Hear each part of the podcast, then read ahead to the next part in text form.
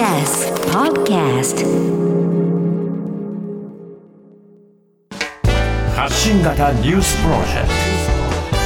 ト。荻上チキ。セッション。被害者救済法案。与党が修正案を検討。旧統一教会などの被害者救済に向けた新たな法案をめぐり与党側が野党側に譲歩する形で寄付の勧誘を行う法人が配慮義務に従わない場合その名前を公表するなどの内容を盛り込んだ修正案を検討していることが分かりました。これは野党側が配慮義務だけでは不十分だと主張していることを考慮したものとみられ法律の見直し規定については施行後2年をめどとすると書き加えられる方向です。自民党と立憲民主党は法案の扱いをめぐって国会対策委員長による会談を実施。明日の衆議院本会議で審議入りした後衆議院の消費者問題特別委員会で周囲説明を行うことで合意したということです。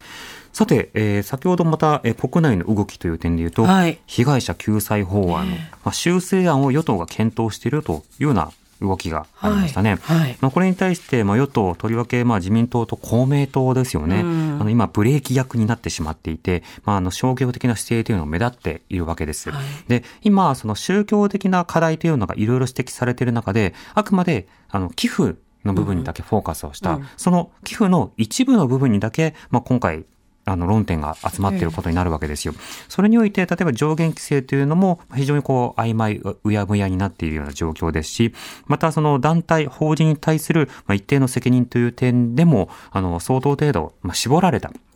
制限というか絞られた対処ということになるわけですよね。で、そのようにその消極的な状況だと、やはり様々な献金被害というものが、まあ、拡大に抑止をかけられないではないか。まあ、そうしたことを今、あの、2世の方とか、あるいは家族の方などが、まあ、声を上げ続けていらっしゃるわけです。うん、で今、あの、多くの方々が声を上げてるんですけれども、あの、今、あの、救済法が通って、それがあの、より良い法案になったとしても、今声を上げている方々にお金がすぐ戻ってくるというようなものではないんですよね。そうですよね今声を上げている方は、やはりその次世代の方々に対して、より良い社会を、あの、こういった献金被害がより少ない社会を作るために、まあ、声を出している状況にあるわけです。それに対してなかなか政治の側が答えない、応答しないという状況が続いているわけですよね。で、この上限規制、例えば金額ベースなどで書くのか、それともその債権とか具体的なあの、もので書くのか、それとも一定な促し方とか、集団風土に対するものなのか、そうしたようなものでどう書くのかという、まあ、技術的な面については、いろいろ議論があるでしょ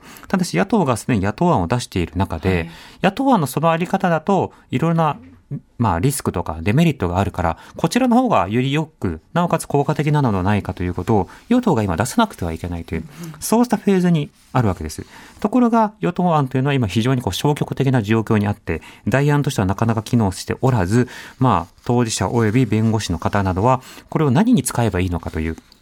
そうしたことがわからない状況というのが、まあ、現代の状況なんですよね。で、なおかつ、これ、あくまで救済法案、さっき言ったように、寄付の一部の議論ですので、うん、他に例えば宗教的虐待とか脱会とか、ステルス勧誘とか、マインドコントロールとか、その他様々な問題については、まだまだ議論の入り口にも立っていないという状況があるんです。一歩目でこの状況だということは先が思いやられるということになるんですけれども、その一歩目で確かな一歩にして、えー、被害者救済、被害者が、まあ、生まれないような予防、うん、そこにしっかりとね、あの進めてほしい。その上で、来年次期国会ではこういった法案をやりますというようなことも、まあ、岸田政権ね、あの、しっかりとアピールしてほしいなと思います。なんかね、サッカーで勝って、例えば監督に電話してアピールをするとか、岸田さん、あの、そんなことしてる場合じゃきっとないと思うので、であの、しっかりと被害者や当事者声を上げている弁護団の声に耳を傾けてほしいなと思います。TBS ラジオ。TBS ラジオ。荻上チキ。荻上チキ。荻上チキ。セッシ